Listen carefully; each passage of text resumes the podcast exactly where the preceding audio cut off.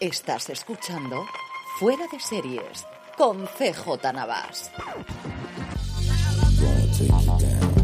Bienvenidos a Streaming, el programa diario de Fuera de Series en el que un servidor, CJ Navas, te trae las principales noticias, trailers, estrenos y muchas cosas más del mundo de las series de televisión. Edición del miércoles 4 de enero, vamos con todo el contenido, pero antes permíteme recordarte que ya puedes comprar en la tienda de Fuera de Series, fuera de series.com barra tienda, la tienda para grandes fans de las series de televisión. Para inaugurarla, como ya sabrás, hemos puesto a la venta varios productos con nuestra marca y una edición muy limitada de los mismos por nuestro decimoquinto aniversario, así como una primera colección de tazas muy pero que muy seriéfilas, incluida una de la Academia Nevermore que está causando furor entre los aficionados a miércoles. Además, por ser oyente de streaming y hasta el Día de Reyes, con el cupón 15 aniversario FDS tendrás un descuento adicional que como siempre te lo dejamos en las notas del programa para que no se te olvide. Pásate ya por fuera de series.com barra tienda que seguro que hay algo que te apetece. Empezamos con noticias de esta casa y es que hoy miércoles cambiaremos definitivamente el servidor de nuestra newsletter, ya sabéis, newsletter.fueradeseries.com para tener todos los días la actualidad en forma de texto, igual que lo hacemos aquí en formato de audio. De inicio, si estáis suscritos, debería llegaros sin demasiados problemas. Si no es así, por favor, volver a pasar por newsletter.fueradeseries.com, os deis de alta y así las seguiréis recibiendo cualquier cosa. Nos podéis escribir a newsletter.fueradeseries.com al correo electrónico y os lo solucionaremos solucionaremos rápidamente. El cambio de plataforma nos ha venido obligado porque lo que utilizábamos desde el principio de la newsletter, que es Rebu, la compró en su momento Twitter y ya ha decidido cerrarla el próximo día 18. No hace falta que os cuente cómo están las cosas de revueltas dentro de Twitter. Y nos hemos cambiado a Substack, que se está consolidando como el referente en cuanto a newsletter, especialmente de creadores de contenido, y que además nos va a permitir hacer varias cosas que ya iréis viendo a lo largo de las semanas. Estad atento a los botones de correo porque posiblemente este fin de semana tengamos sorpresas. Y ahora ya sí, vamos con las noticias y arrancamos con los globos de oro. Si la semana pasada teníamos rumores de que las estrellas volvían a la gala, hoy ya no son rumores, sino realidades, porque la Asociación de la Prensa Extranjera ha dado a conocer los primeros nombres de los presentadores de la gala, además de evidentemente Jerome Michael, que ejercerá como maestro de ceremonias y presentador principal. Y la verdad es que la primera tanda no está, pero que nada mal. Quentin Tarantino, Ana de Armas, Jamie Lee Curtis, Billy Porter, Ana Gasteyer, Colman Domingo, Nicole Bayer, Natasha Lyon, Tracy Morgan o Nisi Betts son los que forman esta primera oleada. Parece que tendremos una segunda a final de semana. Como os decía el otro día, desde luego parece que Hollywood, o al menos una gran parte de ella, ha perdonado a los Globos de Oro. A ver qué ocurre finalmente en la gala el próximo día 10, madrugada del 10 al 11 aquí en España. En cuanto a nuevas producciones, Prime Video ha anunciado el final del rodaje de Los Farad, la serie creada por Mariano Barroso y Alejandro Hernández, y que es una de sus grandes apuestas en cuanto a ficción española para este 2023. Una serie que nos llevará a la Marbella de los años 80, de la mano de Oscar, un chico que suena con montar un gimnasio, y que de la mano de Sara Farad termina adentrándose en el fascinante mundo de la Costa del Sol, su jet set, sus excentricidades y el tráfico de armas, porque a eso se dedica la familia de los Farad. La serie consta de ocho episodios y está protagonizada por Miguel Herrán, Susana Baitúa, Pedro Casablanc, Adam Jacierski, Nora Navas, Amparo Piñero, Fernando Tejero, Igal Naor y Macran Couri. No tiene fecha de estreno, es la primera serie de Mariano Barroso, de nuevo junto a Alejandro Hernández, desde que hicieron La Línea Invisible, que a mí personalmente me gustó mucho, quitando posiblemente la escena final que me pareció que era demasiado almibarada y está producida por un clásico del cine y también de la televisión española, Fernando Bobaira, que fue el productor de crematorio en su momento. De Prime Video saltamos a Netflix, la que posiblemente sea la noticia más importante del día, y es que la plataforma del Gigante Rojo ha decidido cancelar 1899, la nueva serie de los creadores de Dark, después de su primera temporada, cuando ellos contaban con que iban a hacer tres. Así lo han confirmado Baran Bod Odar y Jante Frise a través de un post en Instagram en el que decían que con dolor de corazón tenemos que deciros que 1899 no será renovada. Nos hubiese encantado concluir este increíble viaje con una segunda y tercera temporada como hicimos con Dark, pero a veces las cosas no salen de la forma que uno planea, así es la vida. Sabemos que esto va a decepcionar a millones de fans de la serie, pero queremos agradeceros desde el fondo de nuestro corazón que fueseis parte de esta maravillosa aventura. Os queremos, nunca olvidaremos, Bo y Yanche. Desde luego, una noticia inesperada, 1899 salía recurrentemente en las listas del top 10 de Netflix, pero ya sabemos que eso no es lo único importante a día de hoy para el gigante rojo. Era una serie tremendamente cara de hacer y al final lo que Netflix mira hoy, más allá de que sean muchos visionados, que es muy importante cuando puedes vender publicidad sobre esos visionados, pero no si lo que tienes son suscriptores, es el hecho de que la serie atraiga nuevos suscriptores o que permita mantener a aquellos que a día de hoy están en la plataforma y sin ese contenido se fuesen. ¿Cómo saben eso? Pues con sus métricas propias que solamente ellos conocen. Lo que está claro es que en 1899 no ha superado ese listón interno que se habría marcado Netflix, que tenía un contrato global con los dos creadores de Dark y que dudo mucho que se vaya a renovar o que esta gente quiera seguir trabajando desde luego con Netflix en el futuro.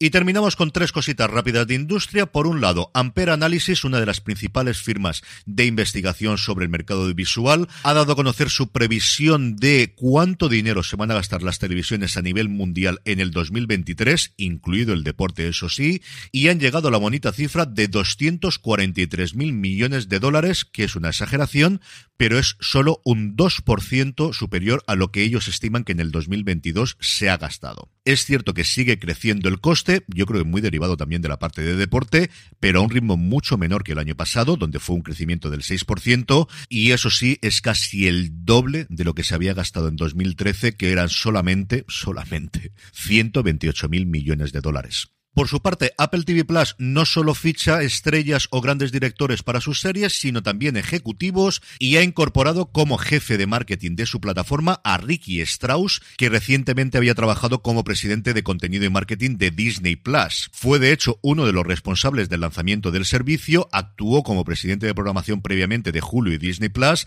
y anteriormente había sido el jefe de marketing de los estudios de Walt Disney, donde se había encargado prácticamente del marketing de todas las películas recientes de la Guerra de las Galaxias, del MCU desde Los Vengadores y de otras películas como El Libro de la Jungla, Cenicienta, Maléfica o Frozen.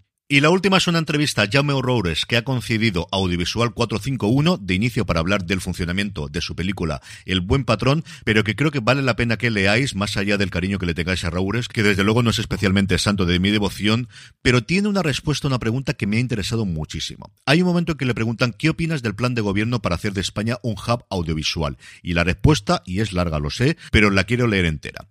El gobierno se ha equivocado. Los fondos se llaman Next Generation, ¿no? Su propio nombre indica que están destinados a construir futuro. Construir platós no es construir futuro. Es seguir con sol y sangría, me parece muy bien, pero es insuficiente.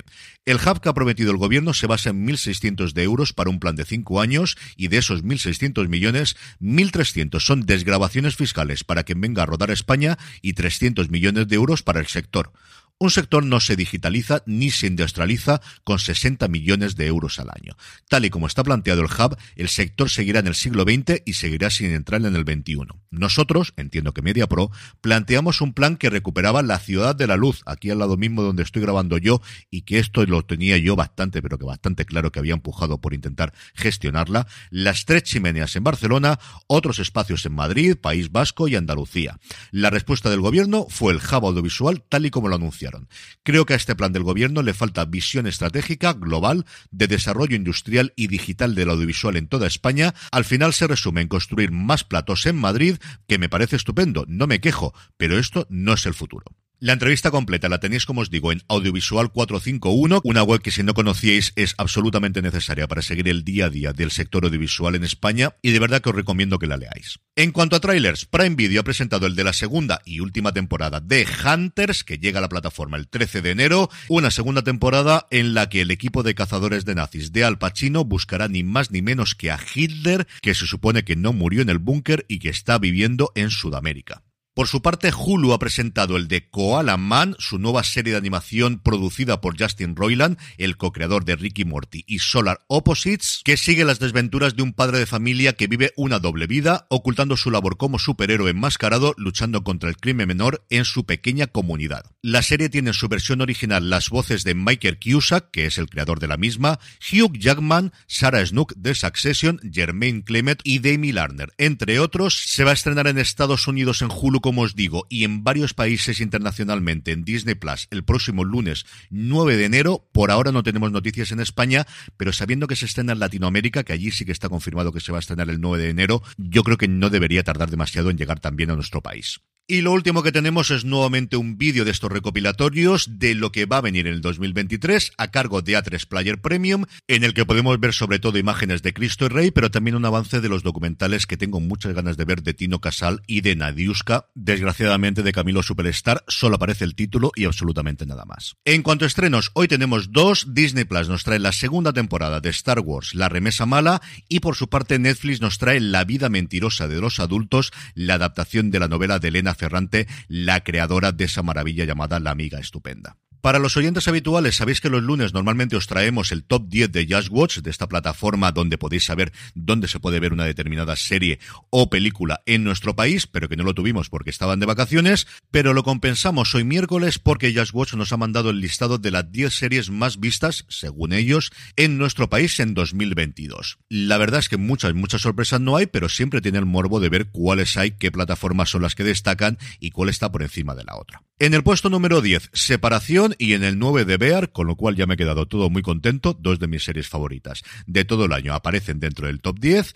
En el 8 se encuentra The Voice, en el 7 los Bridgerton, en el 6 quizá una de las mayores sorpresas, pero es que el fandom sigue siendo muy muy grande en nuestro país, The Walking Dead, en el 5 se encuentra miércoles, y yo creo porque se ha estrenado hace muy poquito tiempo, si no estaría mucho más alta. En el 4, La Casa del Dragón. Y en el 3, El Señor de los Anillos, Los Anillos de Poder, que al menos en este listado ha ganado la serie de Prime Video a la serie de HBO Max. En el 2, Euforia, que desde luego es un absoluto fenómeno para la plataforma de Warner Media Discovery. Y en el 1, hasta cierto punto sorprendente, pero la verdad es que estuvo muy bien y se vio mucho, Stranger Things. Y terminamos como siempre con la buena noticia del día. El próximo 6 de enero, el Día de Reyes, MTV España va a hacer un regalo a todos los aficionados a Metallica, ofreciendo en exclusiva el concierto que dieron recientemente a beneficio de la Fundación All With My Hands de Jimmy Kimmel. Será, como os digo, en MTV España a partir de las 11 de la mañana, desde luego, gran banda sonora de fondo para el Día de Reyes. Y con esto concluimos streaming por hoy. Recordad nuestra tienda en Fuera de Series, fuera de series.com barra tienda, que si no recibís la newsletter hoy, nos lo digáis a newsletter arroba fuera de series.com y le pondremos remedio inmediatamente. Mañana volvemos como siempre. Gracias por escucharme y recordad, tened muchísimo cuidado y fuera.